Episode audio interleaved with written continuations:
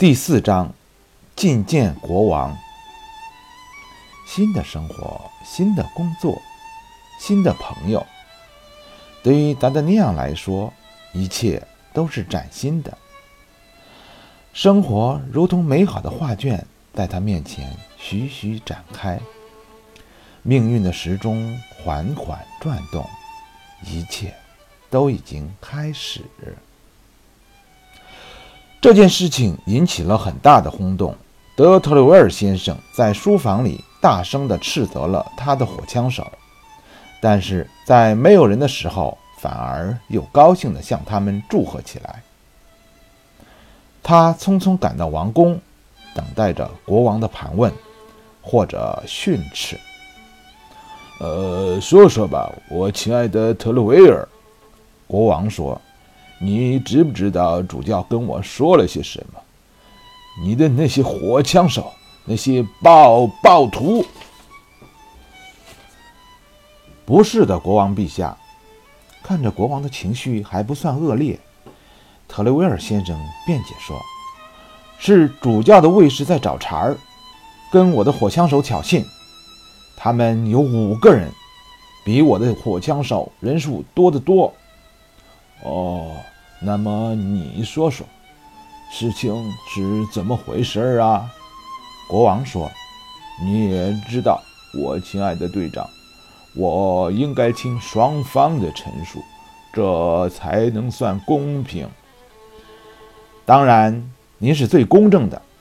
您听我说，我的三个火枪手是带着一个从加斯科尼来的年轻人到处游玩，但是他们遇上了卫士。”还被他们一口咬定说我的火枪手们在决斗。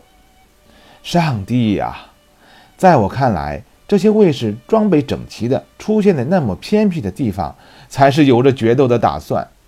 请您相信我的火枪手，他们都对您无比的忠诚。哦哦，你说的有道理，特鲁维尔。你说他们还带着一个孩子？嗯，是的，陛下。况且。他们其中还有一个重伤在身，是绝不可能跑去决斗的。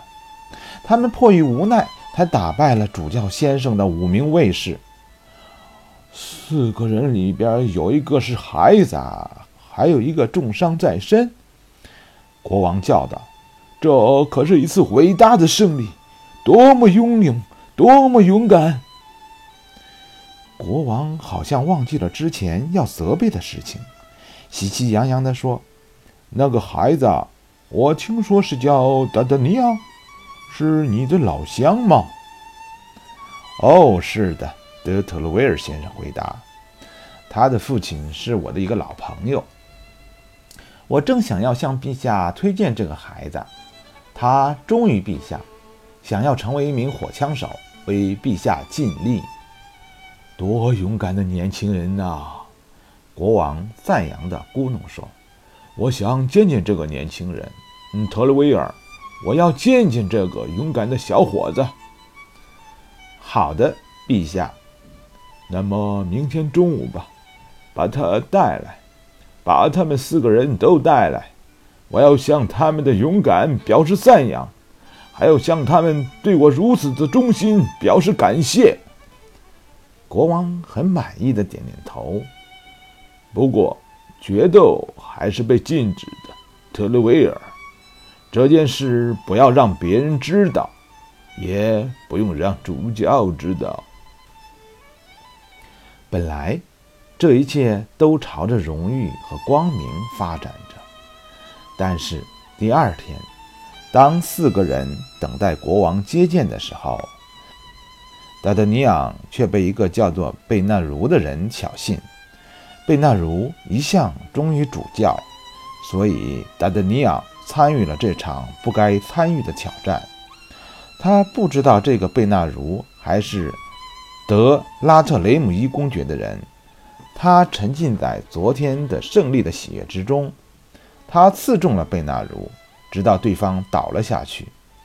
德拉特雷姆伊公爵府邸的人赶来增援，而阿多斯和其他火枪手则。赶来帮助达达尼亚，这场决斗变成了一场大的乱斗。很快，德雷维尔先生知道了这件事，他在府邸等着他的火枪手们归来，跟他们说：“我们要立刻到王宫去，跟国王解释说，今天的事情是因为昨天发生的那场纠纷。”他赶到王宫，但国王外出打猎，并没有回来。于是，德特雷维尔先生又立刻去见了德。拉特雷姆伊公爵，这位中间派的先生对待他的态度明显比平时冷淡了许多。不过，在特雷维尔先生的恳请下，他还是审问了贝纳如。值得庆幸的是，贝纳如承认是自己挑衅在先，这正是特雷维尔先生所希望的。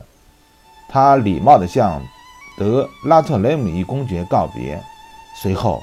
就带着四个人再次来到了王宫。显然，国王已经从主教那里听到了被扭曲的事实。面对国王的愤怒，特勒威尔先生向他解释了整个事情的经过。国王虽然恼怒，但也答应单独召见拉特雷姆伊公爵，听听他的说法。第二天，特雷威尔先生在去王宫的路上。遇见了拉特雷穆伊公爵。让人欣喜的是，拉特雷穆伊确实是一位正直善良的人。他表示愿意为自己人的行为向特雷维尔先生道歉，并且表示他已经跟国王阐明了事情的真相。两位先生客气礼貌地告别之后，特雷维尔先生来到了王宫。王宫中。了解了事实的国王显然不再愤怒，他亲切地召见了特雷维尔先生，还召见了达德尼昂和三位火枪手。他询问了这几天所有的事情，表扬并奖赏了他们。他还做出指示，把达德尼昂安排进了卫队。对于主教的隐瞒和欺骗，国王感到十分恼火。他说。哦，特雷维尔，我想主教对于这个安排不会满意的。你的人被安排进了他的卫队，我一想到主教愤怒的样子，就说不出的高兴啊！他会气坏的，但但是我有权这么做。正如国王所言，在之后的一些日子里，主教的脸色。糟糕透顶，但国王每次见到他，还是热情地和他打招呼，语气中有藏不住的欢喜。达达尼昂和他的三个火枪手朋友从国王那里得到了一笔赏金。初来巴黎的达达尼昂向朋友们请教他应该如何去使用这笔钱。阿多斯建议他每餐一顿，博尔托斯。建议他雇佣一个仆人，阿莱米斯建议他挑选一名女朋友。最后，他接受了博尔托斯为他找来的一个叫做普朗谢的跟班，又在阿多斯推荐的饭店犒劳了自己的肚皮。达达尼昂生来有着强烈的好奇心，他想尽办法想了解他的新朋友们。他知道火枪手们的名字都是入伍时随便填写的假名字，真名没人知道。这使得他对朋友们的真实身份更加好奇。他向博尔托斯打听阿多斯和阿拉米斯，向阿拉米斯了解博尔托斯。遗憾的是，即使是相伴多年的伙伴，博尔托斯对沉默寡言的阿多斯。了解的少之又少。